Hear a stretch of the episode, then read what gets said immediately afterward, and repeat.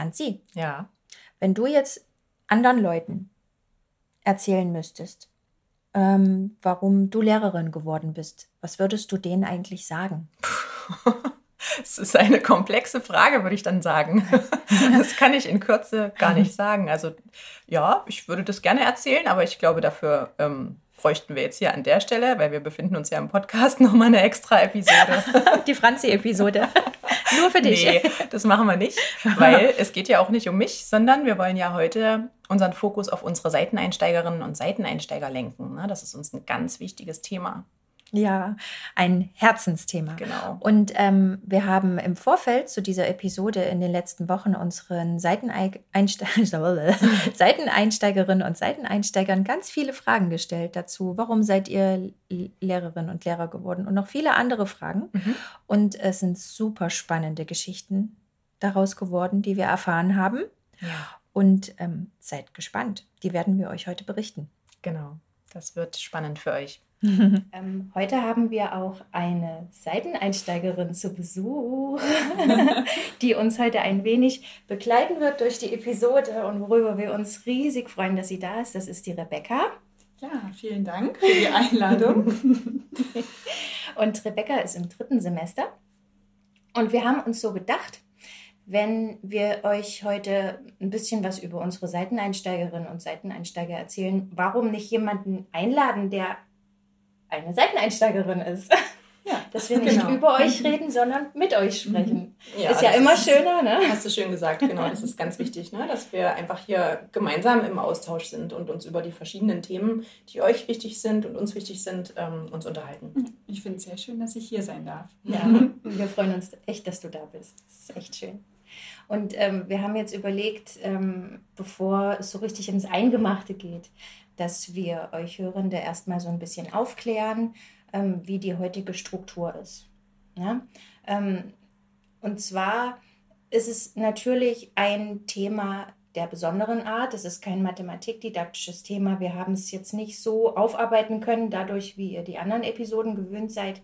Und wir flechten sehr viele O-Töne in Schriftform als Audiodateien ein. Und wir wissen nicht so richtig, wie lange es heute dauern wird. Nee, aber da uns das Thema sehr, sehr am Herzen liegt, wozu wir euch übrigens gleich auch noch sagen wollen, warum uns das so ein wichtiges Herzensthema ist, ähm, ähm, haben wir gesagt, wir wollen uns gar nicht in so ein enges Zeitfenster diesmal pressen. Also stellt euch bitte darauf ein, dass es eventuell länger dauern könnte. Ne? Wir können es selber nicht so richtig einschätzen, wie lange das heute geht. Ja, und wir wollen auch uns da nicht irgendwie in, in so ein Zeitkorsett pressen, weil wir glauben, das ist einfach ein schönes und ein wichtiges Thema, über das es Hm. total wert ist. Das dass braucht man Raum, ne? Das braucht Raum Ja. und das darf Raum einnehmen und es nimmt ja sehr viel Raum in unserer Gesellschaft ein. Also lasst es auf euch zukommen. Es kann also eventuell sein, dass es zwei Teile sein werden, die hochgeladen werden auf der ZLS-Seite beziehungsweise auf Spotify. Also wundert euch nicht, wenn ihr eventuell ähm, das Startbild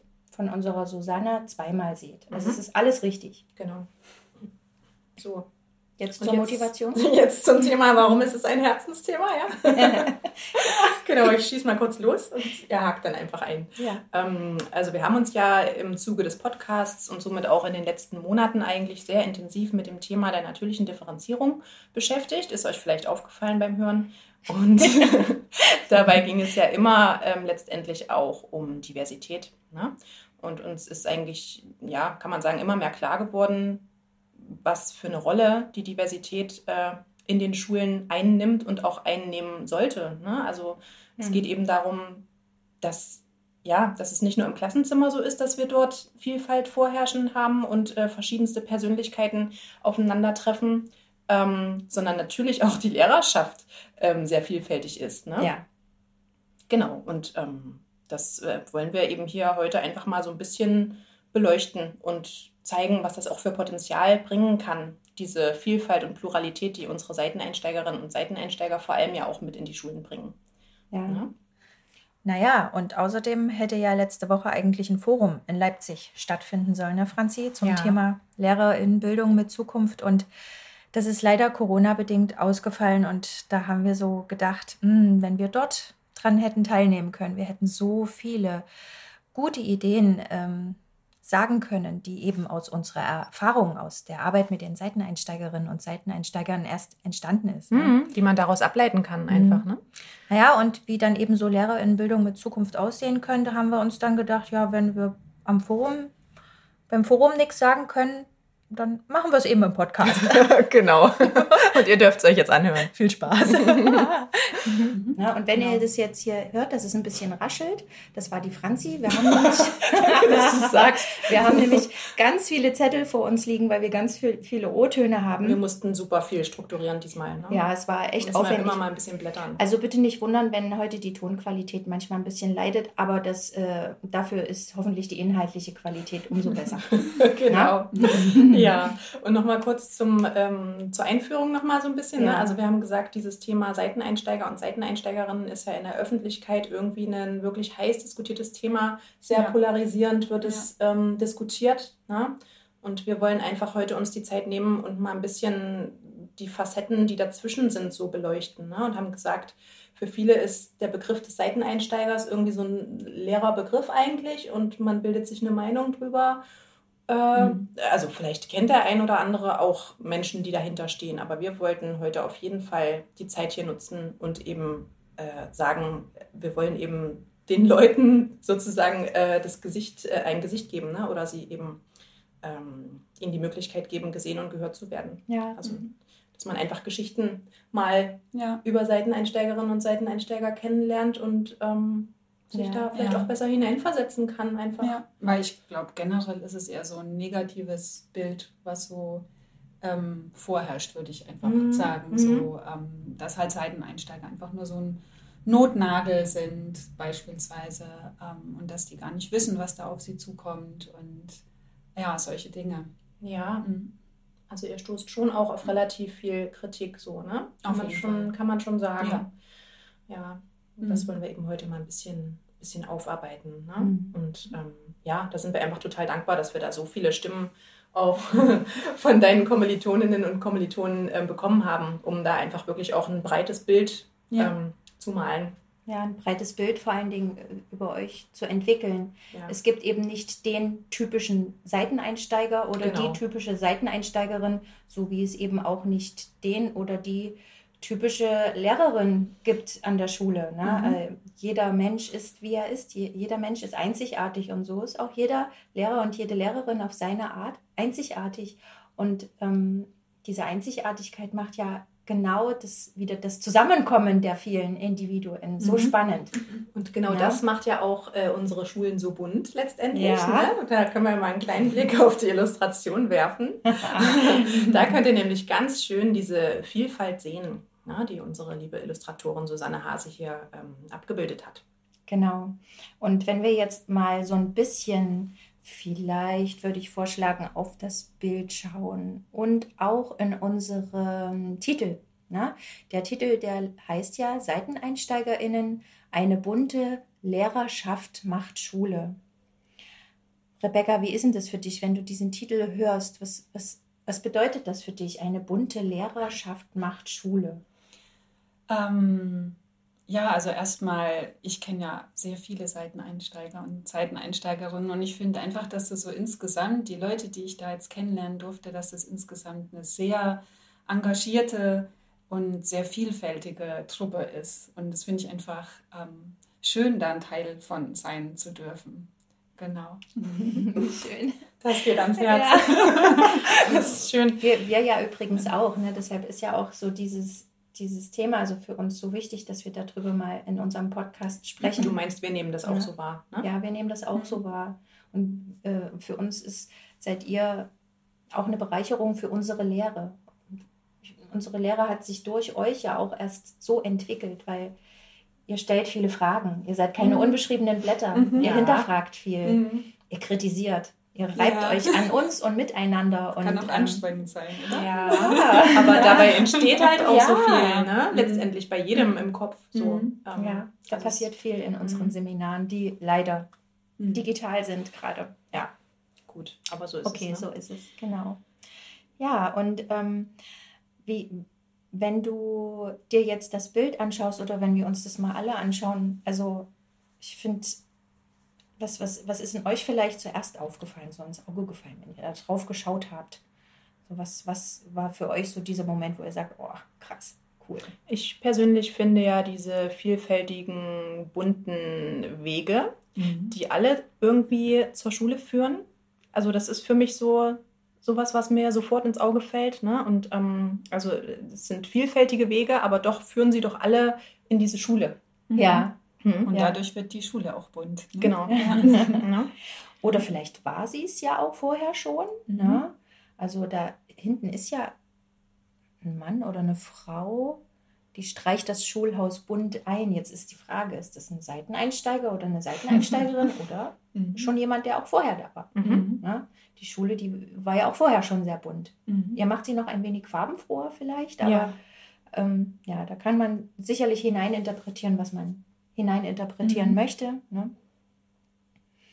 Und vielleicht, ähm, wenn wir jetzt so ein bisschen, ja, ähm, hier schauen, es gibt ja auch der, da diesen Fallschirmspringer, ne? der Seiteneinsteiger oder die Seiteneinsteigerin, die von oben mit Schwung in die Schule geflogen ja. kommt. Vielleicht auch hinten durch den Seiteneinstieg. Ja. Ja, mhm. also ähm, ihr könnt euch ja selber als Hörende jetzt mal das Bild noch, während wir reden, einfach mal anschauen. Wir werden es auch immer wieder so viele Details. Ne? Mhm. Ja, jeder, jeder kann sicherlich auch sein, seine eigene Sicht auf die Dinge da mhm. interpretieren. Mhm. Ne? Genau. Okay. In jedem Falle ist es so, dass äh, die Menschen, die hier dargestellt sind äh, vor dem Schulhaus, ne, eben unterschiedlichste Dinge mit in die Schule bringen ne, oder eben durch verschiedene Dinge irgendwie ausgezeichnet sind, so, ne? mhm. die sie irgendwie besonders und einzigartig machen. Mhm. Also ich kann mich da auf jeden Fall in verschiedensten Figuren wiederfinden. Echt? Ja. Erzähl mal. Also zum Beispiel hier der Fallschirmspringer. Das war natürlich schon am Anfang wie so eine kleine Mondlandung für mich. Also wenn man ja. wirklich so von außen in das System Schule kommt, das ist natürlich schon eine echt krasse Erfahrung. Ist erstmal ähm, so in einer anderen Welt. Total. Ja. ja, man kennt es ja alles nicht, ne? wenn man noch nie vor einer Klasse gestanden hat. Ähm, ich habe Lehrerfahrung, aber natürlich nur mit ähm, Erwachsenen und mhm. das ist eine völlig äh, andere Welt, ein ganz anderes Arbeiten. Ja.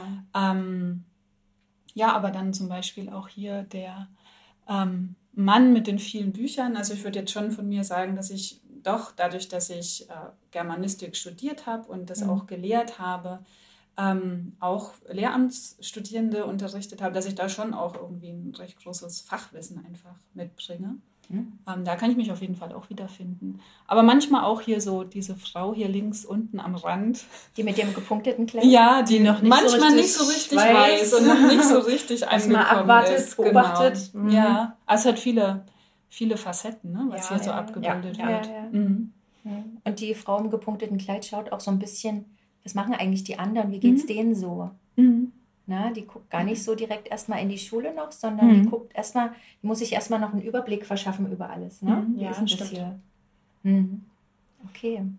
Und vielleicht wäre das ein guter Anlass, jetzt mal äh, zu schauen, vielleicht zu gucken, welche Gründe gibt es eigentlich für Seiteneinsteigerinnen und Seiteneinsteiger in die Schule zu gehen. Mhm. Es ist ja in jedem Falle kein, kein mhm. unbedingt bequemer Weg, nee. für den man sich da entscheidet. Ne? Ich denke, das kann man so sagen. Und ja. deswegen, glaube ich, ist das schon auch wohl überlegt und sehr bewusst die Entscheidung gefällt worden, ja. dass äh, ihr gesagt habt, so, jetzt geht's mhm. los und wir kommen in die Schulen. Ne? Mhm. mhm.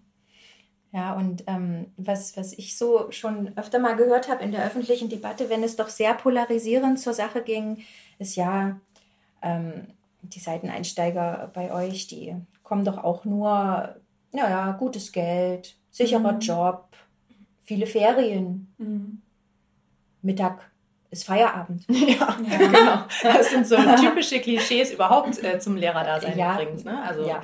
das hört man ja relativ oft. Ja, ja, na auf jeden Fall. Also das sagen auch die grundständig ausgebildeten Lehrer, dass sie das oft ärgert, dass man so ein Bild hat von den Lehrern, dass man ja, man sagt ja immer so schön, äh, vormittags haben sie recht und nachmittags haben sie frei. Mhm. Ähm, aber was halt nicht gesehen wird, ist, dass neben dieser Unterrichtstätigkeit, dass da natürlich auch unglaublich viel dranhängt, was so an Elternarbeit und Förderpläne schreiben und Projekte organisieren, ja. einfach dieser ganze Zettelkram. Wenn man eine Klassenleitung hat, dann weiß man ja wirklich. Das ist ein äh, Fulltime-Job. Auf jeden Fall. Und mhm. ich würde auch sagen, dass die Ferien dazu da sind, dass man die Überstunden, die man da so angesammelt hat, dass man die dann vielleicht, dass man da so einen kleinen Ausgleich einfach hat. Weil ja. ich würde sagen, dass man unter der Woche deutlich mehr arbeitet als was auf dem Papier steht. Also mhm. mehr mhm. als diese 40 Stunden. Ja, oft nimmt man ja, ja auch Themen mit nach Hause. Ne? Richtig. Also dann wird Abend ja setzt man sich dann nochmal Nicht ran. nur Friede, Freude, Eierkuchen. Also genau. man begleitet ja auch Kinderschicksale zum Teil. Auf oder, jeden Fall. Ne? Also da gibt es ja mhm. auch ja. Themen, die man mitnimmt. Richtig. Ja. Das also ist auch so dann noch weiter dran arbeitet. Auch. So ein Beruf, ähm,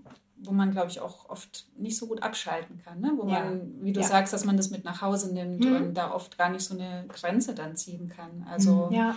Ja. Ja, und Ferien sind dann im Endeffekt eben auch mal zum Innehalten da, hm. zum Krafttanken, aber auch vielleicht mal, um, um Dinge abzuarbeiten, die, zu denen man auch sonst nicht kommt. Also als ich noch als Lehrerin gearbeitet habe, saß ich oft in den Ferien und habe noch Projekte vor und nachbereitet, Werkstätten vor und genau. nachbereitet. Ja ne, mal die, Klass, Klassenbuch mal wieder organisiert und genau. so, mal das ja. Schuljahr geplant und alles genau. solche Dinge. So eine Ruhe. langfristigere Planung, wo man mhm. einfach so nicht ähm, sonst, sonst dazu kommt. Ja, genau. genau. Ja. Und wir haben gesagt, egal, ne, also jetzt mhm. mal unabhängig von diesem Klischee, eigentlich ist es ja aber auch ein legitimer Grund zu sagen, ich möchte einen, einen Beruf ausüben, der sicher ist und in dem ich irgendwie einen finanziellen Rahmen bekomme, mit dem Fall. ich leben kann. Und eine Zukunftsperspektive, genau. wo ich eben nicht, äh, wo ich eben weiß, nach drei Jahren ist nicht schon wieder ja, Schluss, genau. wenn ich mich gerade gut eingearbeitet habe und erst so in meinen Flow komme. Ja, genau. Ja. ja. Und, ähm, also das ist auf jeden Fall ein Grund, den, den kann man niemandem vorwerfen, wenn er aus nee. diesem Grund einen Beruf ähm, sich wählt. Nö, weil es ist ein anstrengender Beruf ja. und ähm, ich finde, das muss dann auch irgendwie honoriert werden. Also ich glaube nicht, dass ich, ähm, dass man so viele Seiteneinsteiger hätte akquirieren können, wenn es das nicht auch noch gegeben hätte. Ja. Weil ähm, ich hatte zum Beispiel einen guten Job und ähm, einen gut bezahlten guten Job und äh, man braucht schon auch so ein bisschen dann auch noch einen Anreiz sozusagen. Neben dem, dass man natürlich gern mit Kindern arbeiten möchte. Ja. Ähm, was wäre der Anreiz, von dem du sprichst? Also was war dein Anreiz? Naja, ich finde einfach, dass es eine unglaublich wichtige und verantwortungsvolle Aufgabe ist, mhm. ähm, Kinder da zu begleiten, wenn man eben auch bedenkt, dass da einfach so der Grundstein gelegt wird. Und ähm, es ist ja auch so, dass ähm, ja, Kinder, wenn die diese Lernerfahrung in der Grundschule eben machen, dass sich das dann das ganze Leben durchzieht, wenn die sich in der Grundschule eben als kompetent erfahren und irgendwie ähm, ja der Erfolge eben haben, dass sich das dann eben fortsetzt. Ja. Und mhm. das möchte man halt nicht, äh, ja, wie sagt man, Nicht versauen. Versauen, genau. Sag's ruhig. Ja, genau. Ja. Und das finde ich einfach schön, ähm, ja, so eine verantwortungsvolle Aufgabe auch zu haben und da Kinder zu begleiten. Ja, ja schön.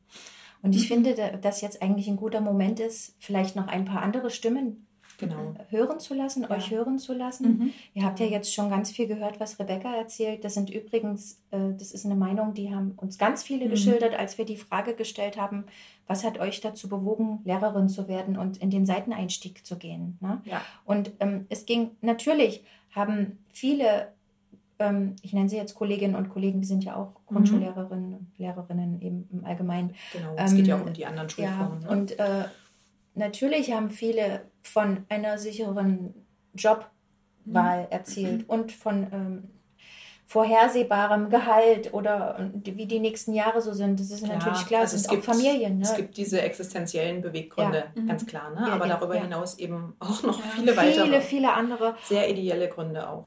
Wollen wir damit anfangen? Ja, wir Oder? steigen mal mit einer Stimme ein, äh, mhm. die wir schriftlich bekommen haben und die würden wir euch einfach mal vorlesen. Ja. Oder? Hm? Also, eine Studentin hat geschrieben. Ich wollte mich beruflich verändern. Der Wechsel in den Lehrerberuf war für mich die beste Entscheidung, wie ich im Nachhinein feststellen konnte. Die Arbeit mit den Kindern gibt mir so viel und bereitet mir jeden Tag Freude. Die Kinder beim Lernen zu begleiten ist eine Herausforderung und jeden Tag ein Erfolgserlebnis, mal groß, mal klein. Aber Lernerfolg ist wichtig. nicht nur auf den Lernstoff bezogen. Hm. Und da haben wir überlegt, Ja, das Rebecca, ganz du hast es ja ja. auch schon so ein bisschen gesagt, ne? sich kompetent erleben. Ja. Ne? Also nicht nur, ich kann das einmal eins auswendig, darum, Mhm. das ist, Das ist der Lernstoff. Das ist der Lernstoff. auch wichtig, aber Ja. es geht um so viel mehr. es geht Ja. um viel mehr. Das Lernen, Lernen, Mhm. ähm, auch so soziale Kompetenzen, ne? miteinander Mhm. im Austausch sein. Ja. Persönlichkeitsentwicklung. Ne? Genau. Die Kinder bestärken, Mhm. indem man ihnen zeigt, hey, du bist gut so wie du bist. Ne? Mhm. Mhm. Mhm. Du kannst das, du kannst das schaffen. Du Mhm. kannst auch über dich hinauswachsen. Ja. Ja. Im Endeffekt sind ja das, wenn man an seine eigene Schulzeit zurückdenkt, sind es nicht die Momente, wo man ähm, Aufgaben reproduziert, vorhergesagt hat vor der Klasse, sondern wenn ich mich erinnere an meine Schulzeit, sind es doch die Erfahrungen, die einen irgendwie gestärkt haben Mhm. in dem, was man ist. Ja, genau. Und dazu haben wir eigentlich auch direkt einen passenden O-Ton, ne, den wir jetzt an der Stelle, würde ich sagen, ähm, einfließen lassen könnten. Denn genau um diesen anerkennenden Blick, der auf alle Lernenden ähm, gerichtet ist, geht es einer Studentin, die jetzt an der Stelle nochmal ähm, begründet, warum sie denn Lehrerin geworden ist. Ursprünglich komme ich aus dem Bereich der Sozialpädagogik und habe viele Jahre Kinder im Bereich der Dyskalkulie und der Konzentrationsförderung begleitet. Nun kann man sich ja fragen, ähm, die Arbeit war ja schon mit Kindern und das Lernen war mit Kindern. Warum habe ich mich nochmal umentschieden und bin Lehrerin geworden? Mich hat dabei gestört, dass die Arbeit an dem jeweiligen Problem immer nur mit den Kindern bearbeitet wird, wo die Eltern sich darum kümmern, dass diese Problematik oder Herangehensweise von zum Beispiel Stressbewältigung oder ähm, eben diese Dyskalkulie, äh, Behebung oder Bearbeitung ähm, finanziert wird. Und ich wollte das eben gerne für alle Kinder zugänglich gestalten.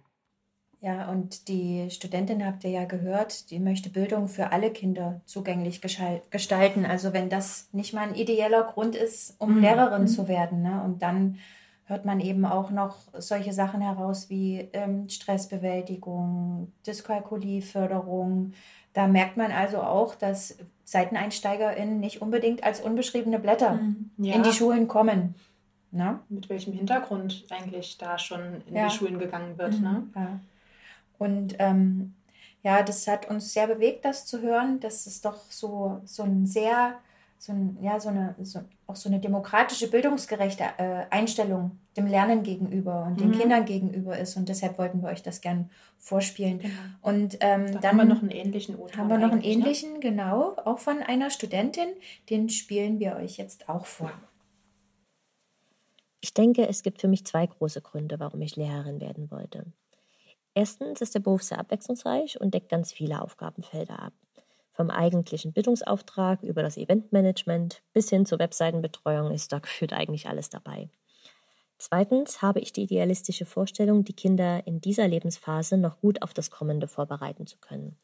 Besonders wichtig ist es mir hierbei, ihnen Werte und Bewusstsein für ihre Stärken zu vermitteln.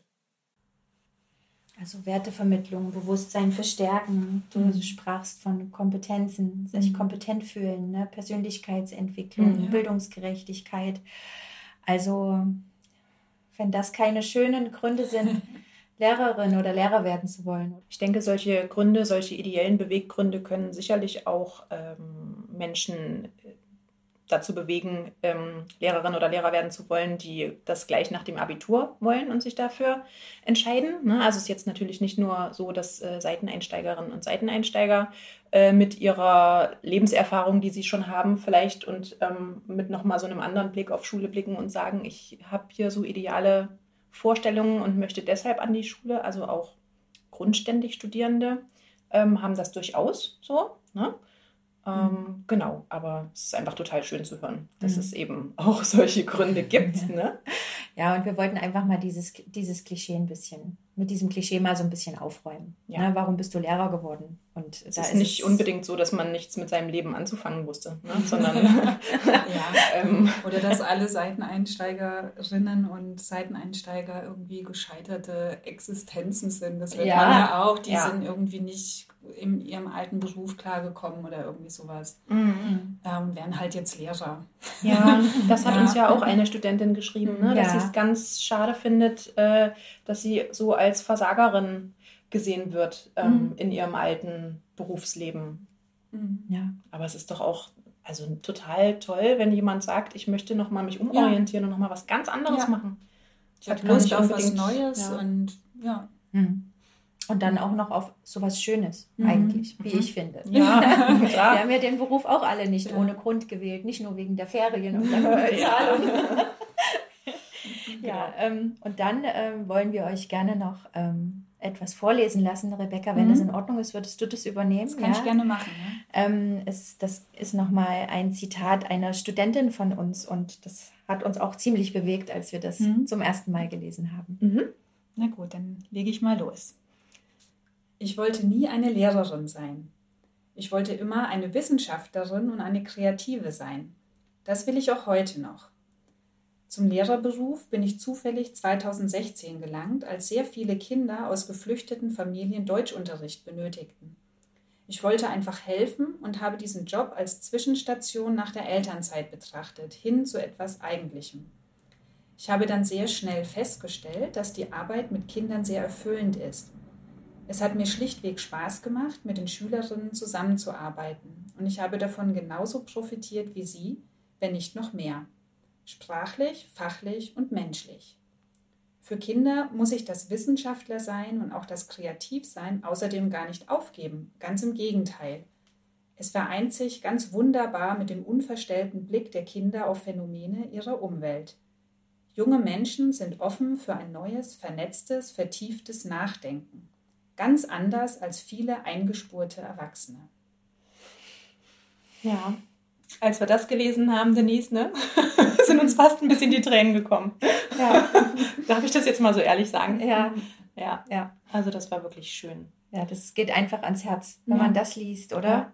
Und vor allen Dingen, wie der Lebensweg eben einfach nicht geradlinig ist und einen die verschiedenen Abzweigungen, die man manchmal nimmt oder mhm. Umwege, die man nimmt, einen doch dann an den Ort führen, für den man, an den man genau mhm. passt. Ja, für den man dann plötzlich brennt, obwohl ja. man sich es vorher ja. vielleicht gar nicht vorstellen konnte, ne? Mhm. wenn sie mhm. sagt, sie wollte eigentlich nie eine Lehrerin sein mhm. und jetzt doch. Und in dem Sinne ist es ja auch schön, dass es das Projekt Seiteneinstieg überhaupt gibt, weil solche Menschen, die plötzlich in, einem spätere, in einer späteren Phase ihres Lebens als kurz nach dem Abitur entdecken, Mensch, ich will das unbedingt und ich brenne dafür, die kriegen dann die Möglichkeit, mhm. den Weg überhaupt zu gehen in die Schulen hinein, das ist ja sie wichtig, gar nicht kriegen würden. Es ist ja. ja auch wichtig, dass wir an den Schulen Menschen haben, die dafür brennen und ganz bewusst sich entscheiden, mhm. ne, das machen mhm. zu wollen und hier die Lernenden begleiten zu wollen, eben ja. mit, äh, mit Idealen und ähm, mit Herz. Ja, genau. Ja. ja, weil das spüren die Kinder, wenn man nicht brennt, finde ja, ich. Und auch die mhm. Schüler später, finde ich. Also auch die größeren Schülerinnen und Schüler. Die spüren ne? das auch. Jetzt über die Grundschulen hinausblicken noch. Ja, und jetzt zum Thema der neue Lebensweg Seiteneinsteigerinnen und Seiteneinsteiger. Wir haben nämlich auch unseren Geschäftsführer interviewt letzte mhm. Woche. Alexander Biedermann, ja. Mhm, und haben äh, mal einen Blick zurück in die Geschichte geworfen, wie es eigentlich dazu kam, dass Seiteneinsteigerinnen und Seiteneinsteiger überhaupt gebraucht wurden und äh, wollen ihn jetzt mal so ein bisschen zu Wort kommen lassen für euch, dass ihr auch mal einen Überblick kriegt, wie, wie ist das eigentlich entstanden, das mhm. ganze Thema. Ja, ne? das spielen wir jetzt ein. Ne? Wir wollen uns ja heute zu dem Thema SeiteneinsteigerInnen austauschen und ähm, darüber ins Gespräch kommen, welches Potenzial diese ja, Kolleginnen und Kollegen, sage ich mal, mit an die Schulen bringen ne? und welche, welche positive Kraft sie eigentlich in die Schulen tragen. Und äh, deswegen freuen wir uns total, dass wir heute unseren Geschäftsführer des Zentrums für Lehrerbildung und Schulforschung, Alexander Biedermann, ähm, zum Gespräch gewinnen konnten. Ja, vielen Dank. Ähm, große Ehre, dass ich hier eingeladen werde und ja. äh, über dieses unglaublich Total spannende gern. Thema Seiteneinsteigerin sprechen darf. Das, glaube ich, ein Thema ist, das äh, ja, uns seit, seit Jahren sehr stark bewegt und es auch sehr stark polarisiert vor allen Dingen. Ja. Ähm, und uns hier an der Universität Leipzig, aber auch an der TU Dresden ja auch schon seit vielen Jahren auch ja, in der täglichen Arbeit beschäftigt. Mhm. Genau, und wir haben gedacht, vielleicht starten wir direkt mal damit, ähm, weil es vielleicht für die Hörenden interessant ist, wie, wie kam es denn eigentlich dazu, dass dieses Projekt sich überhaupt so entwickelt hat? Ja, also warum, warum qualifizieren wir Seiteneinsteigerinnen und Seiteneinsteiger? Warum haben wir diese Weiterbildungsstudiengänge? Ganz klar, das äh, kommt aus der Situation des Lehrermangels heraus. Äh, Lehrermangel sagt euch allen was. Wir haben einfach zu wenig qualifizierte Lehrkräfte äh, in den Schulen, in allen Bundesländern, besonders stark in den ländlichen Räumen und auch die, die neuen Bundesländer sind davon sehr stark betroffen. Und äh, es gibt verschiedene Maßnahmen, wie wir äh, diesem Lehrermangel Herr werden. Natürlich erstmal, indem wir mehr, ähm, mehr in die Ausbildung investieren, mehr Lehrerinnen und Lehrer ausbilden. Das machen die Bundesländer eigentlich flächendeckend seit vielen Jahren und auch im großen Umfang. Auch wir an der Universität Leipzig haben seit 2011 die Studierendenzahlen mehr als verdreifacht. Aber Absolventen brauchen also, wenn jemand ein Studium anfängt, äh, dann vergehen so sechs, sieben, acht Jahre, ehe er dann tatsächlich bei uns auch vor der Klasse steht. Und weil wir aber jetzt, und zwar in jeder Einstellungsrunde, eigentlich mehr Kolleginnen und Kollegen brauchen, als an Absolventinnen und Absolventen zur Verfügung stehen, mussten sich die Arbeitgeber überlegen, was können wir tun, um irgendwie mehr, äh, mehr Menschen vor die Klasse zu bekommen. Und eine Flexibilisierung des Berufs ist es also, auf Absolventinnen und Absolventen zurückzugreifen, die ursprünglich nicht Lehramt studiert haben, aber sich vorstellen können, in diesen Beruf zu gehen. Nun habt ihr ähm, gehört, wie es zu dieser Situation kam, dass wir Seiteneinsteigerinnen und Seiteneinsteiger ausbilden.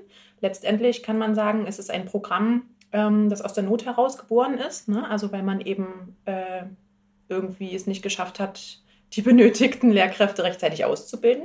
Ja. Oder Denise? Ja, so ist es einfach. Ne? Ist irgendwas mal schiefgelaufen in der Vergangenheit. Ne? Ja.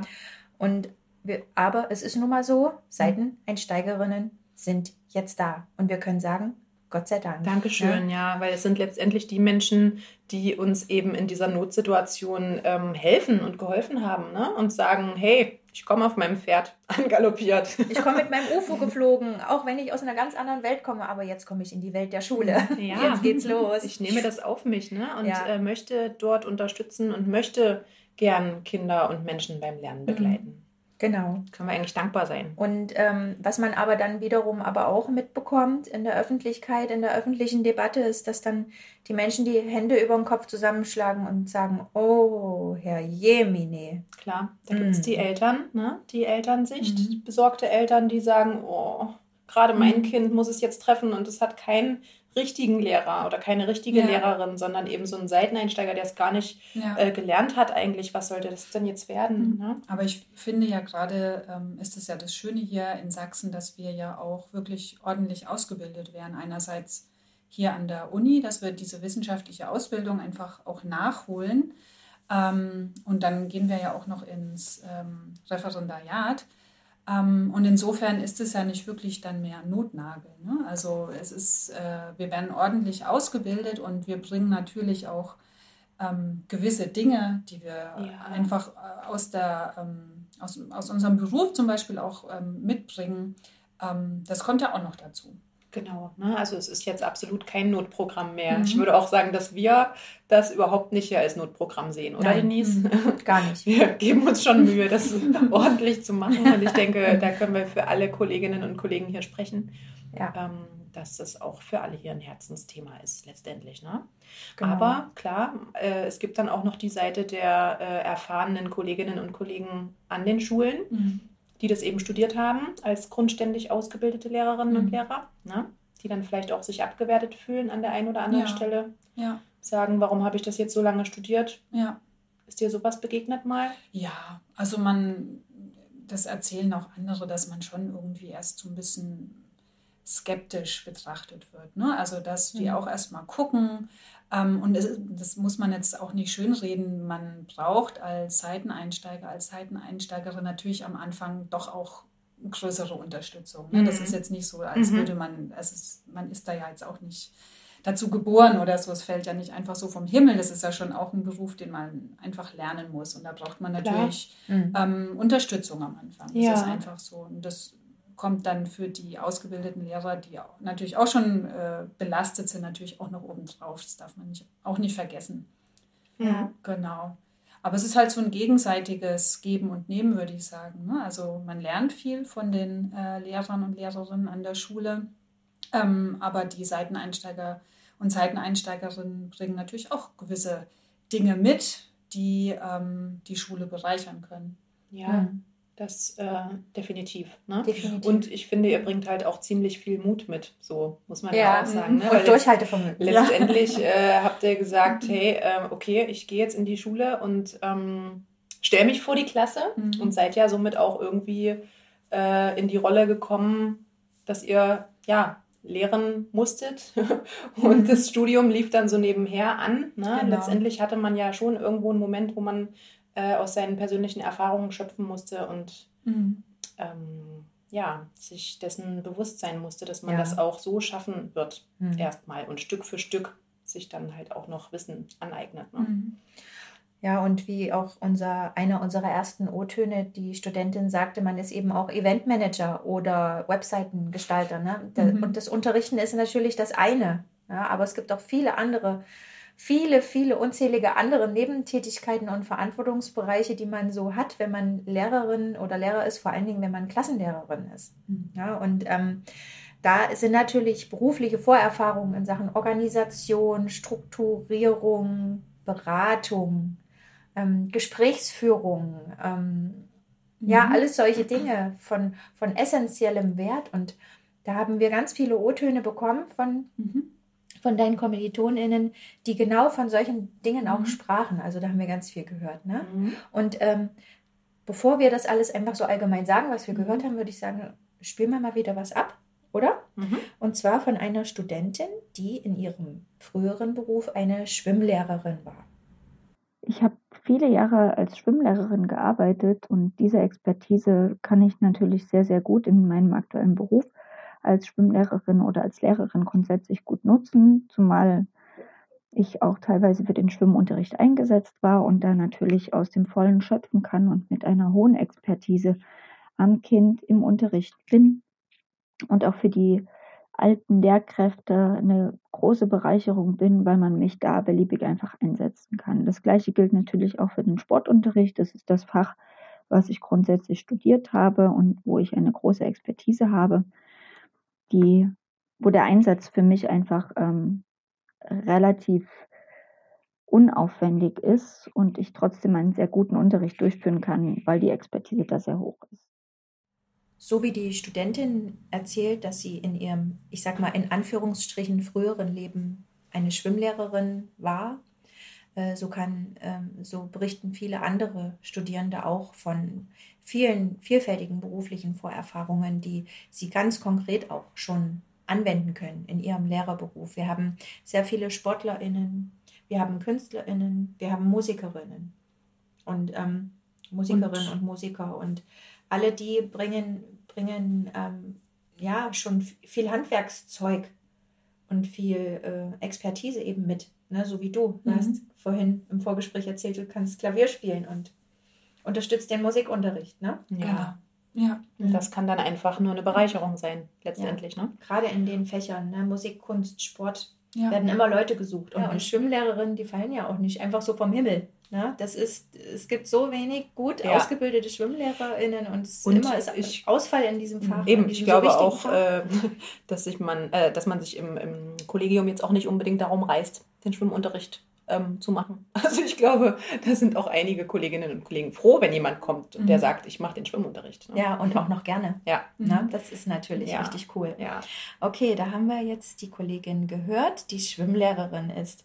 Ähm, ich würde gerne jetzt noch etwas vorlesen.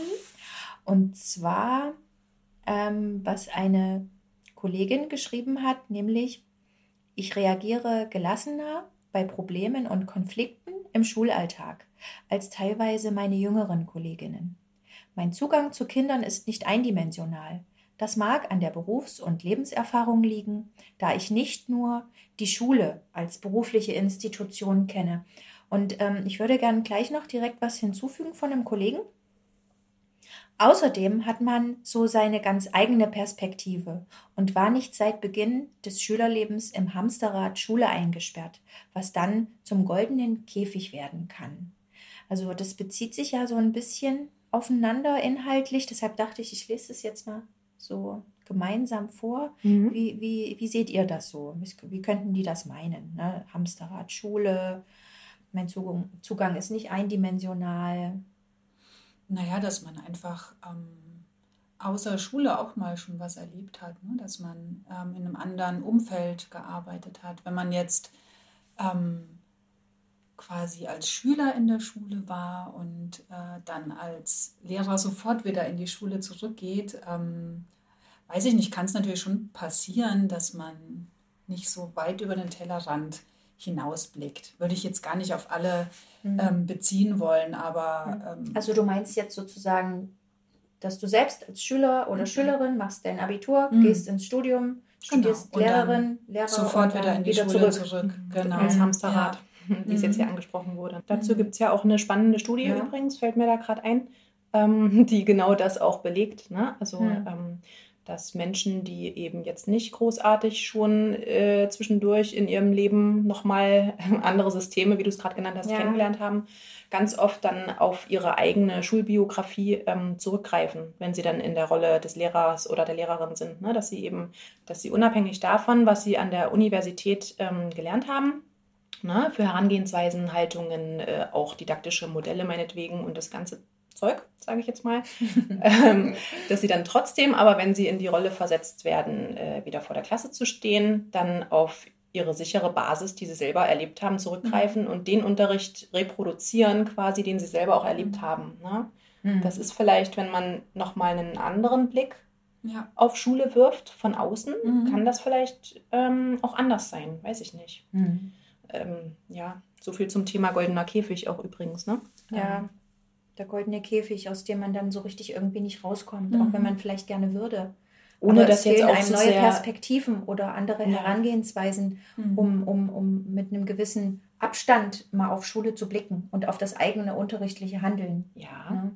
Mhm. Daraus könnten wir natürlich jetzt schöne Ideen für die Zukunft ableiten. Das machen wir aber später. Ne? Ja, das kommt dann noch. Was ich jetzt nur noch sagen wollte, ähm, wir wollen damit natürlich jetzt äh, ja, mhm. niemanden zu nahe treten letztendlich. Ja. Ne? Also um das nur noch mal zu betonen, das haben wir mhm. vorhin schon mal gesagt, aber ähm, ja, natürlich äh, gibt es diesen Weg auch, ne, dass man eben gleich sofort sich entscheidet, Lehrerin oder Lehrer werden zu wollen. Und dann ist es sicherlich auch gut, wenn man das aus einem guten und reflektierten Grund heraus macht.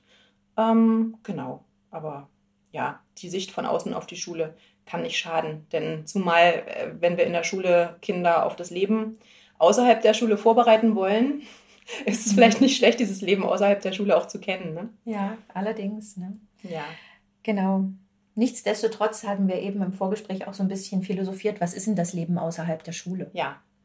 Ja, also nicht, äh, also manche Menschen, die dann eben jetzt in die Schule als Seiteneinsteigerin oder Seiteneinsteiger treten, die haben, die haben vielleicht vorher ein oder zwei Berufe gehabt, aber auch nicht 100 Berufe, um das ganze echte Leben zu kennen. Ja, Was bedeutet also, das ganze echte Leben? Na, die Vielfalt Leben. ist am Ende dann auch ja. wieder nicht unendlich. Ja, ja und, und, und vor allen Dingen Leben ist so unterschiedlich für jeden Menschen. Ne? Aber nichtsdestotrotz ähm, ist es natürlich gut, mal mit einem gewissen Abstand auf Dinge draufblicken zu können und reflektieren zu können. Ne? Und letztlich hat es einfach mhm. viel positives Potenzial, eben ja. mit diesem Abstand, äh, der zwischendurch mal da war, dann wieder in die Schule zu gehen. Ne? Das wollen wir jetzt eigentlich ja nur. Mhm herausarbeiten letztendlich, dass ja, es wollen, sehr, sehr positiv sein kann. Ja, wir der, wollen ja. keinem grundständig äh, studierten Lehrer oder Lehrerin hier in irgendeiner Art und Weise zu nahe treten. Wir sind ja auch beide grundständig ja. Studierte, also wir würden ja uns selbst ja auch zu nahe treten. und, ja, äh, man kann schon auch selbstkritisch äh, auf Dinge schauen, das finde ich okay. Mhm. Aber wir wollen mhm. ja vor allem die Seiteneinsteigerinnen und Seiteneinsteiger mhm. hier bestärken. Ne? Und da genau. kann man das nicht oft genug sagen, dass das einfach cool ist, dass ihr Auf jeden Fall. Äh, mit so viel Erfahrung an die Schulen kommt. Mhm. Und ähm, ich finde, hier reflektiert es auch eine Studentin nochmal mit ihren ganz eigenen Worten, ähm, was wir jetzt so ein bisschen zusammengefasst haben. Ich probiere im Unterricht das aus, was wir in den Seminaren und Vorlesungen vermittelt bekommen. Das gibt mir zumindest die Chance, einen eigenen Weg an der Schule zu finden, um das Schematische und Routinierte aus meiner Vergangenheit vielleicht irgendwann mit mehr Souveränität zu durchbrechen ja, und meinen eigenen Weg zu gehen.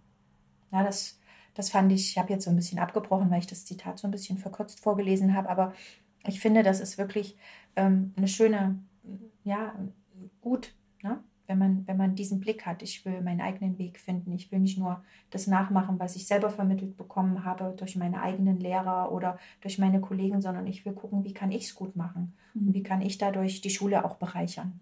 Ne? Ja, und was ich mhm. eben auch ähm, hier noch schön finde, und das empfinde ich eben auch so, ähm, dass wir Seiteneinsteiger und Seiteneinsteigerinnen eben das, was wir jetzt an der Uni lernen, dass man es wirklich direkt umsetzen kann. Ne? Dass man mhm. hier gleich immer so einen Anknüpfungspunkt hat ähm, und nicht erst warten muss, bis man mit der Uni fertig ist, dass man das dann in vielen Jahren später dann vielleicht mal ausprobieren kann. Das ist ja. schon eine schöne Sache. Das ist toll. Ja, das ist leider so ein bisschen der Nachteil, ne? finde ich, von der grundständigen Ausbildung. Ich kann mir vorstellen, ja, die haben auch tolle Seminare, die haben bestimmt tolle Vorlesungen, mhm. aber viel Wissen, was dort vermittelt wird, ist vielleicht gar nicht so, so greifbar. Das beklagen ja? die Studierenden. So praktisch begreifbar. Das mhm. beklagen die Studierenden, wenn man mit denen redet, ja selbst sogar auch. Ja. Ne? Also wenn ich die jetzt mal im Praktikum begleite oder so, dann sagen die ganz oft, oh, das ist eigentlich viel zu wenig. Wir bekommen mhm. viel zu wenig Chance für ähm, Praxiserfahrung und eigentlich mhm. äh, kommt das ganz schön spät und vor allem auch sehr kurz. Und wir können die Dinge gar nicht so anwenden, die wir lernen und, und merken jetzt und so erst. richtig reflektieren auch. Genau. Ne? Ja, definitiv. Ja. ja. Und äh, das führt jetzt auch so ein kleines bisschen schon in unsere nächste Audiodatei, also in unsere genau. nächste. Denn ähm, wir können. Audiodatei ist blöd. Ihr wisst, was ich meine, ja.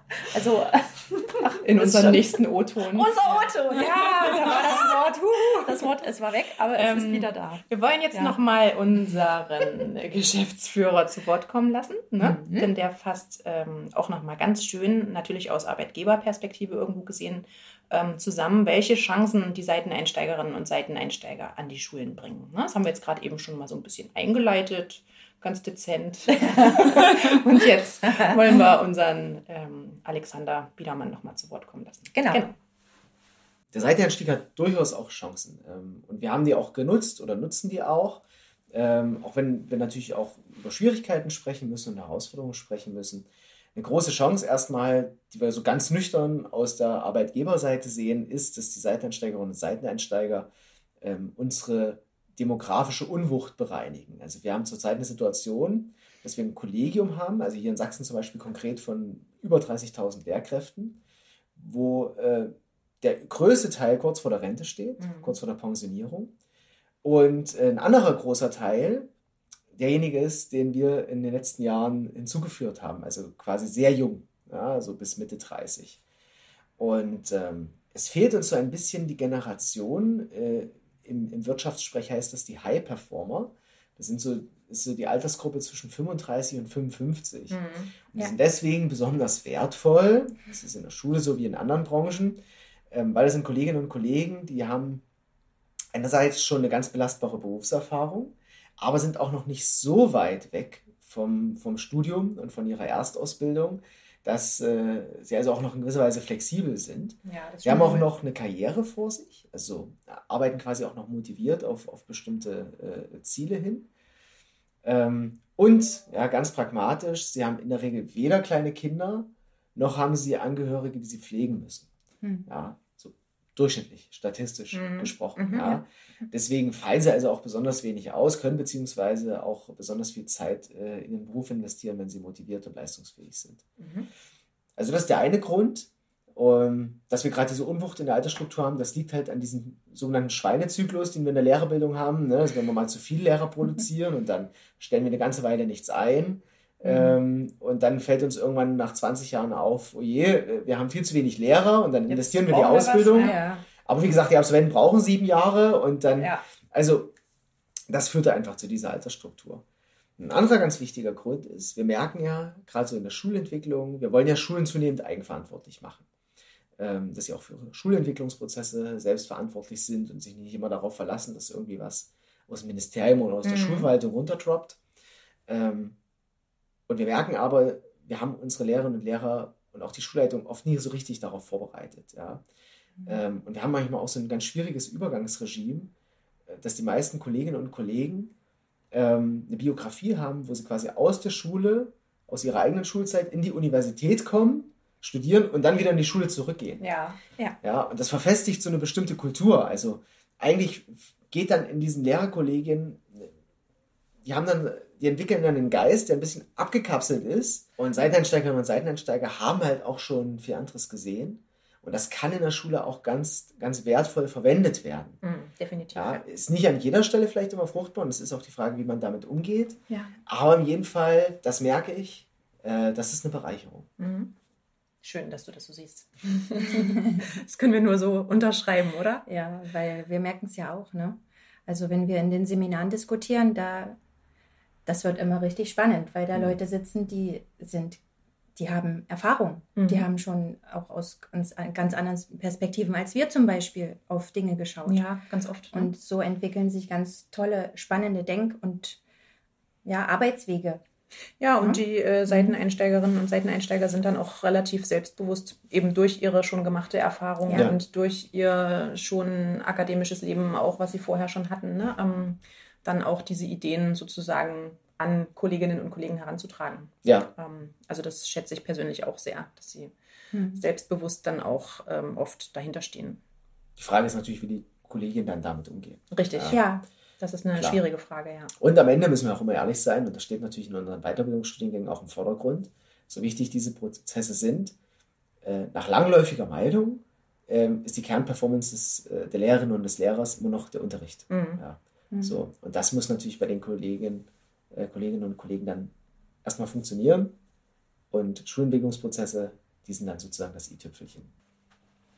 Ja, ihr habt jetzt gehört, was unser, unser Chef, der Alexander Biedermann, dazu sagt, mit seiner ganz eigenen Perspektive, nämlich die Arbeitgebersicht. Und ähm, ich denke, das ist wiederum auch ganz spannend, weil das passt ja auch eigentlich ganz gut mit den Dingen zusammen, die wir jetzt schon die ganze mhm. Zeit diskutieren. Ne? Mhm, ja. Also ich glaube, die Arbeitgeber und Arbeitnehmer sind da gar nicht mal so so, un, so uneins, wie wir denken. Ne? Mhm. Was wir auch noch dann überlegt haben, ist ähm, nach diesem Interview.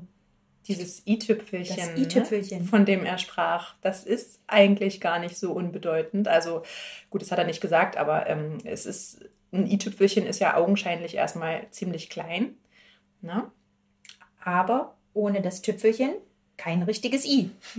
Also das heißt, ohne Schulentwicklung keine gute Schule. Ja. Ne? Und ähm, Schulentwicklung trägt einfach dazu bei, ne, ganz, ganz wesentlich dazu bei, dass äh, Unterricht eben gut funktioniert, beziehungsweise eben wirklich auch für alle Beteiligten gewinnbringend ist. Ne? Ja, und, und, ein gut, und ein gutes Bild auf Schule oder ein gutes Bild von Schule trägt maßgeblich auch zu einem guten Unterricht bei. Und Schule entwickelt sich nur durch die, die dort gestaltend tätig sind. Also alle, die da gemeinsam zusammen in diesem Haus sind, und mhm. gemeinsam was schaffen und was kreieren. Und, ähm, und ähm, ich habe mal einen Namen, so, so ein Sprichwort gehört, das heißt, die Sonne, die geht immer nur von unten auf. Und das finde ich immer sehr schön, weil ähm, ihr seid ja die sozusagen, wenn man das jetzt hierarchisch betrachtet, die, die unten mhm. sind. Die Minister sind irgendwo ganz oben. Und, und ich finde, der Alex hat es auch schon schön gesagt, nicht abwarten, bis was von oben runter tropft, sondern selber gestalten. Und ähm, wir haben jetzt diesen diesen, diese Episode wollen wir eben auch zum Anlass nehmen, uns zu fragen, wie können wir gut gestalten? Mhm. Denn unsere allererste Idee, nachdem wir dieses Interview geführt haben, war, wir wollen keinen Schweinezyklus mehr. genau. genau, definitiv. Und vor diesem Hintergrund haben wir, haben wir mal unsere, unsere Studierenden und auch die AbsolventInnen, ne, also diejenigen, die mit dem Studium schon fertig sind und jetzt schon am Referendariat sich befinden, ja. äh, mal befragt, was sie denn sagen würden, was sie an ihrem Studium bzw. an diesem Ausbildungsmodell, das sie bei uns hier durchlaufen, äh, was sie daran schätzen, damit wir vielleicht daraus mal so ein paar Potenziale die wir zumindest jetzt hier mhm. ähm, für die LehrerInnenbildung im Allgemeinen äh, die wir daraus ableiten können. Ja? Genau. Und äh, da wollen wir euch jetzt erst einmal wieder einen O-Ton vorspielen und damit starten wir jetzt. In der Splittung Uni-Arbeit sehe ich für mich ganz viele Vorteile. Ich muss zum Beispiel nicht abends oder in den Ferien die Studienkurse machen, wofür ich extrem dankbar bin. Weiterhin bin ich immer nah dran am eigentlichen Schulgeschehen, was dabei hilft, nicht zur reinen Theoretikerin zu mutieren. Ganz persönlich mag ich es auch zu lernen, was mir meinen Arbeitsalltag aktuell sehr bereichert und abwechslungsreich gestaltet. Nun ja, und ganz zum Schluss vielleicht noch ein eher nüchterner Grund. Meine Unitage lassen mich etwas sanfter in den Tag starten als meine Schultage. Die beginnen nämlich morgens schon um 4.45 Uhr. Die Herausforderung dieser Aufteilung ist natürlich der permanente Wechsel zwischen den Welten, auf den man sich immer wieder neu einstellen muss. Auch dass sämtliche Aufgaben des Schulalltags in nur drei Tage gepackt werden müssen, zeigt sich in der Praxis oft als extrem arbeitsintensiv. Also die Studentin, nochmal um das zusammenzufassen, hat ja auch schon von dem gesprochen, Rebecca, was du vorhin gesagt mhm. hast, ne? dieses, dieses duale, mhm. man könnte es als duales Studium bezeichnen, also diese Mixtur aus Theorie, Praxis, Schule und Uni in dem fortwährenden Wechsel, mhm. ähm, haben viele uns geschrieben, dass sie das als ganz bereichernd und, und ja. wertvoll empfinden. Genau. Es ist einerseits sehr, sehr anstrengend, das hatte ich ja auch schon gesagt. Ne? Ja. Ähm, ist schon auch irgendwie eine Belastung. Ähm, aber es ist natürlich auch äh, sehr schön, dass man ähm, das, was man lernt, immer direkt anwenden kann. Und ich finde es ähm, genauso, wie wir es jetzt gerade gehört haben, ich bin auch jemand, der gern Neues lernt. Ja, und ähm, würde mir auch tatsächlich wünschen, dass das nach dem Studium nicht einfach aufhört, ne? dass man mhm. irgendwie dann weiterhin da am Ball bleibt und ja. ähm, ja, immer so vielleicht so ein bisschen auf dem neuesten mhm. Stand mhm. irgendwie bleibt. Ja. Mhm. mhm. Deswegen finde ich äh, diese zwei Welten, die aufeinander prallen, von der unsere Studentin, die wir gerade gehört haben, ähm, spricht. Ne? Also das ist ja eigentlich was total Positives, mhm. wenn man sich in unterschiedlichen Welten, wenn man es im Sinne von Theorie und Praxis jetzt ähm, mal fasst, ne? Ja. auch permanent bewegt. Ja. Und eben immer mal auch Input kriegt Mhm. um sich persönlich weiterentwickeln zu genau. können und dann mhm. gleichzeitig wieder guckt, wie wende ich das jetzt in der Praxis an. Und dann eben auch wiederum in der Praxis sieht, welches didaktische Modell bewährt sich so oder welches, genau. wie muss ich, muss ich es vielleicht nochmal modifizieren. Mhm. Denn das eine ist eben die graue Theorie und das andere mhm. ist die praktikable Praxis. Genau. Beides darf sich bereichern, ne? genau. gegenseitig. Ja. Und, und, dann entwickelt sich Didaktik weiter. Und dann, ähm, ähm, und dann ist im Endeffekt das, was ihr als Anstrengung empfindet, im ersten Moment, mhm. Aber eher eine kognitive, mhm. eine entwicklungspsychologische Herausforderung, Bereicherung wiederum für euch, weil ihr eben dadurch die graue Theorie mit der praktischen Praxis immer wieder in die Vernetzung und in die Verzahnung. Genau. Ne? Das eine bewegt sich immer in das andere und wieder zurück. Und dadurch entsteht eigentlich erst eine lebendige Didaktik. Mhm. Ne? Und eine Weiterentwicklung. Und, und eine ähm, reflektierte Praxis. Und eine reflektierte Auf der Praxis, anderen Seite. Ne? Ne? Und, und unser Gedanke war eben, gut, wie könnte jetzt deine zukünftige Lehrerinnenbildung aussehen?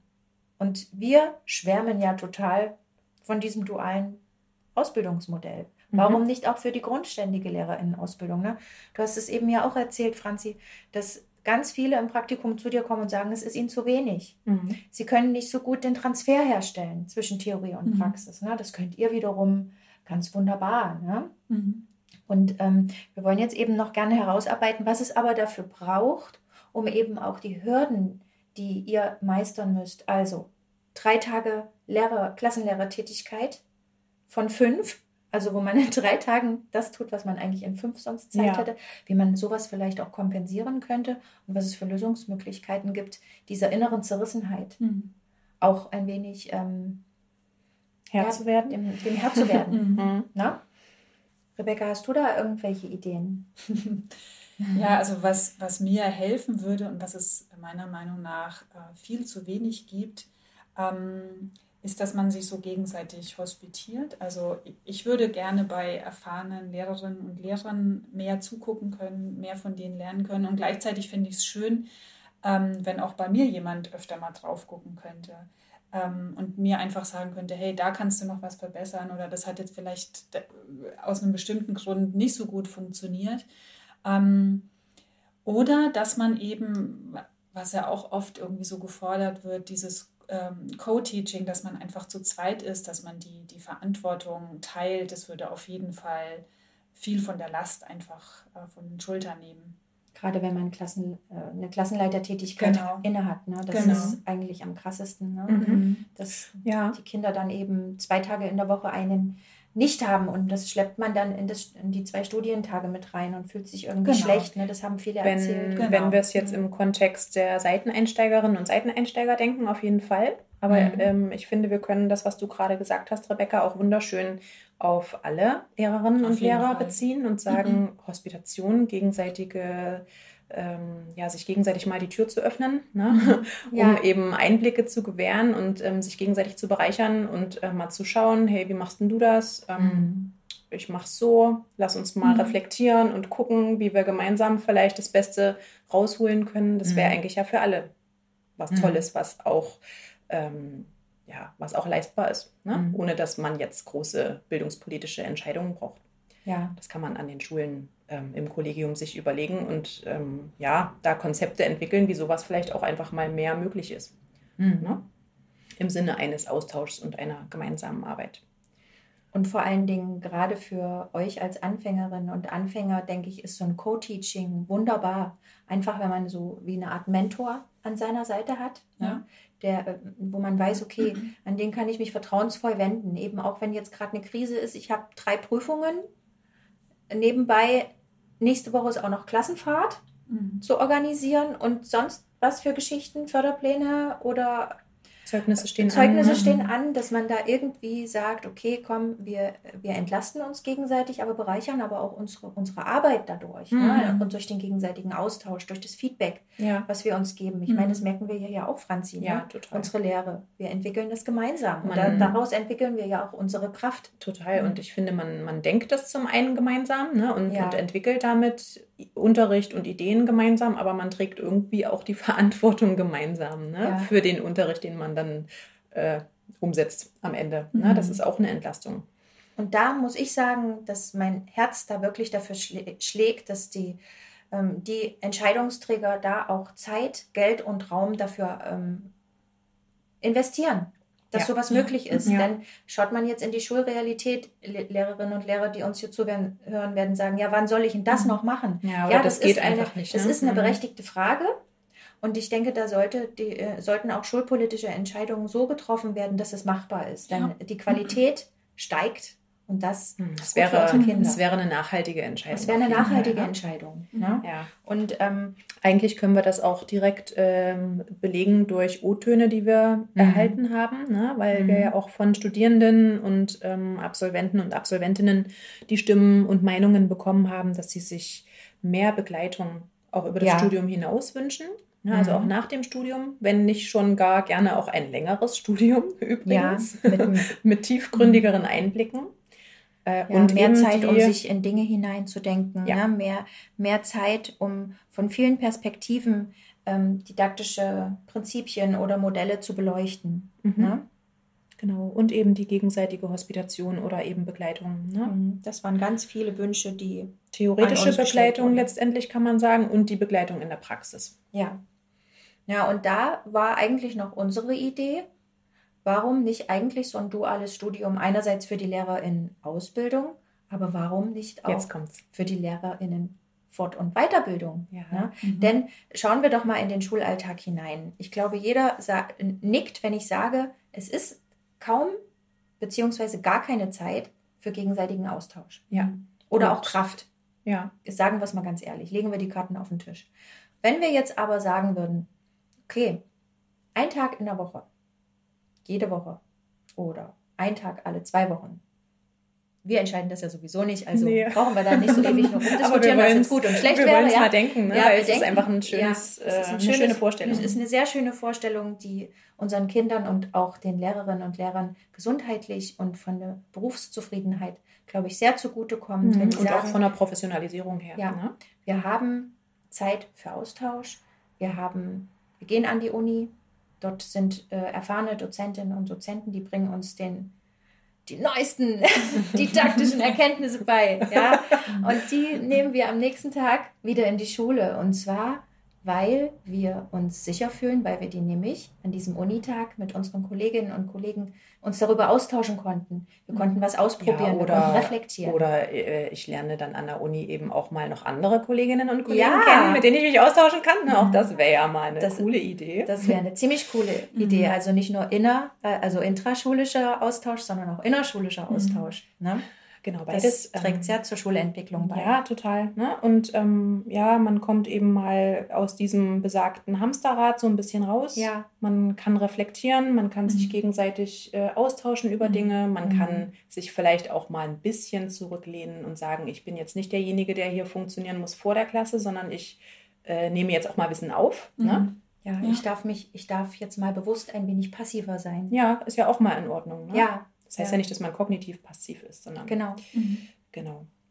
Oder was sagst du dazu, Rebecca? Auf jeden Fall. Also das klingt ähm, alles total toll.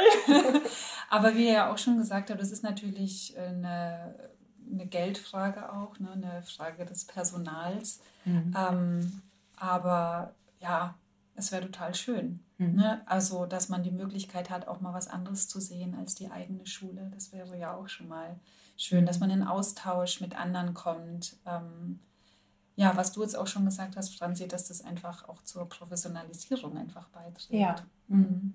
Und das einfach mhm. im Prozess, Lernen im Prozess. Genau. Ne? Lernen am Puls der Zeit. Mhm. Und nicht nur mal einmal im Jahr eine Fortbildung, weil's, weil, weil, weil ich muss es ja machen. Ja. Ne? Mhm. Sondern wirklich aus, aus der Intrinsität heraus, mhm. weil ich das Bedürfnis habe, ich möchte mich austauschen. Das ist das, was wir im Podcast schon die ganze Zeit sagen, kommunizieren, mhm. argumentieren, sich austauschen, gemeinsam Probleme lösen. Ne? Das ist auch, wir gehen in den ähm, Austausch. Wir, für Lehrerinnen und Lehrer wichtig. Und das wäre so, so schön, wenn man das, was man eben den, den Kindern ermöglicht, sozusagen, dass man das auch für sich selbst, ja. einfach so einen eben, gewissen genau. Freiraum. Mhm. Ähm, es ist natürlich auch ein Zeitproblem, ne? also dass man einfach irgendwie so eine Freiräume schafft für solche Dinge. Mhm. Ja. Wobei das wiederum, mhm. wenn es Co-Teaching gäbe, wenn das gang und gäbe wäre, weniger Kinder in einer Klasse, mehr Lehrer, dann wäre das möglich, sich solche genau. Freiräume einzubauen. Geht ja auch in anderen genau. Ländern. Ja, also, ja, klar. Also, mhm. das ja. muss man nebenbei erwähnen. Ja, ja. Sag's ruhig, gerne. Ja, und ähm, ich denke, wenn jetzt auch mal ein bisschen hart gesagt, der aktuelle Fachkräftemangel, den wir haben in Deutschland, kommt ja auch nicht von irgendwo her ich denke, das schreit danach, dass Schule sich weiterentwickeln darf. Ja. Und Vor Unterricht allem, sich weiterentwickeln darf. Und wie soll das funktionieren, ne, wenn man äh, das einmal studiert und dann jahrzehntelang unterrichtet äh, mit natürlich sehr viel Erfahrung, die auch sehr mhm. wertvoll ist, klar. Ne? Total. Definitiv, aber ähm, es braucht doch auch zeitgemäße Impulse und immer, ja, irgendwie eine Weiterentwicklung Absolut. eben. Ne? Eine persönliche ja. und eine gemeinsame. Und wenn ich gerade noch an die Studie denke, von der du eben zu Beginn des, der Episode gesprochen hast, dann, äh, wo, wo du gesagt hast, ja, ähm, die, die ehemals Schüler, dann gleich äh, Lehrer, Studierenden gehen dann sofort an die Schule wieder zurück in das Hamsterrad, in den goldenen Käfig, äh, die dann wieder in ihre alten Verhaltensmuster oder in die ihnen vorgelebten alten Verhaltensmuster zurückverfallen ähm, und die eben wirklich Schwierigkeiten haben, die neue Didaktik und die neue Pädagogik aus der Uni in Schule einfließen zu lassen. Ja? Ähm, das würde dem auch entgegenwirken, mhm. dieses duale Ausbildungssystem in der Lehrerinnenfort- und Weiterbildung, denn es ist permanenter Austausch. Genau. Also wenn es ne? sozusagen ne? Gewohnheit wäre, dass von Anfang an, auch während des Studiums schon eine permanente Verzahnung zwischen Praxis und Theorie da wäre, ne, dann wäre mhm. es auch irgendwie völlig klar und selbstverständlich, dass man immer wieder die Wissenschaft auf die Praxis überträgt und andersrum. Und äh, man weiß auch, okay, ich habe jetzt mein Studium nicht beendet, mhm. gehe aus dieser einen Welt Uni in die neue Welt Schule und da ist es wieder komplett anders. Ja. Sondern auch im Sinne einer Fort- und Weiterbildung äh, geht es dann eben auch so weiter, dass man dass man genau. ähm, Wissen transferiert. Ja, und dann dauert es auch nicht so lange, bis neue didaktische Methoden in der Schule Einklang finden, ihren mhm. Weg in die Schule bringen. Ne? Da gibt es wiederum nämlich auch Studien, warum dauert es so lange, bis neue didaktische und pädagogische Wege in die Schule ja. Ja, Einzug finden. Ne? Und auch das würde man damit umgehen, dass ganz viel mehr passiert, viel mehr Bewegung, viel mehr äh, ja, Innovation. Mhm. Genau, und Lernen im Prozess. Ne? Genau. Und es fühlt sich dann auch nicht so an, wie ich muss jetzt lernen. Nö, genau. Also wir plädieren für eine prozessbezogene Lehreraus- und Lehrerweiterbildung kontinuierlich, am Puls der Zeit und nicht als Schweinezyklus. So, liebe Rebecca, jetzt haben wir dich hier so lange in Anspruch genommen ne? und das in deinen Ferien übrigens. Sehr, sehr gern. Wir sind sehr dankbar, dass du da warst und dass du das äh, heute hier mitgetragen hast und uns bereichert hast. Ja, vielen Dank, dass ich da sein durfte. Ja. Also Gut. Es, also es war heute ein sehr intensiver, langer Abend. Wir ja. haben zwischendurch immer mal einen kleinen Schnitt gemacht, um nochmal in uns zu gehen. Vielleicht habt ihr das an der einen oder anderen Stelle gehört, aber ja, also hintereinander wegreden war heute einfach nicht möglich. Wir ne? mussten eh viel schneiden, ne, durch ja. die O-Töne und so weiter. Genau. Also wenn genau. ihr da was hört, lasst euch bitte nicht dran stören. Das ist einfach der Sache mhm. geschuldet. Und ähm, ja, wir hoffen, wir konnten euer Herz für die Seiteneinsteigerinnen und Seiteneinsteiger ein wenig erweichen mhm. und euren Blick auf die Dinge ein wenig na, ne, pluralisieren. Mhm. Und, ähm, und vielleicht auch eine Idee liefern, wie man Schule äh, weiter und auch ein bisschen neu denken kann. Genau. Vielleicht auch ein bisschen ähm, ja, für eine gute Lehrerin Fort- und Weiterbildung mhm. plädieren. Ne? Ja. Wir haben da noch viel im Schubfach liegen an ja. guten Ideen, Franzi, oder? Falls euch da noch was interessiert, tretet gerne an uns heran. Schreibt eine Mail und dann kriegt ihr ein Konzept. Nein, aber dafür schlägt unser Herz tatsächlich. Ja. Ähm, ne? Also das ist uns super wichtig. Deswegen war das heute ein schöner Anlass, da ja. einfach mal kurz zumindest drüber zu sprechen. Und beim nächsten Mal gibt es wieder ein bisschen mehr Mathematik. Aber okay. ja, jetzt habt ihr euch den Feierabend verdient, wir uns auch. Ne? Wir hören jetzt, würde ich sagen. Wir hören jetzt auf, oder? Wir sind Rebecca? jetzt durch. Ja. ja? Rebecca darf jetzt wieder in ihre Ferien gehen. Schon schön. ja, okay. Nach okay. den Überstunden heute. Ne? Ihr Lieben, wir sagen okay. gute Nacht. Ja. Ja? Und bis zum nächsten Mal. Bis zum nächsten Mal. okay. Wir freuen uns schon. Tschüss. Tschüss.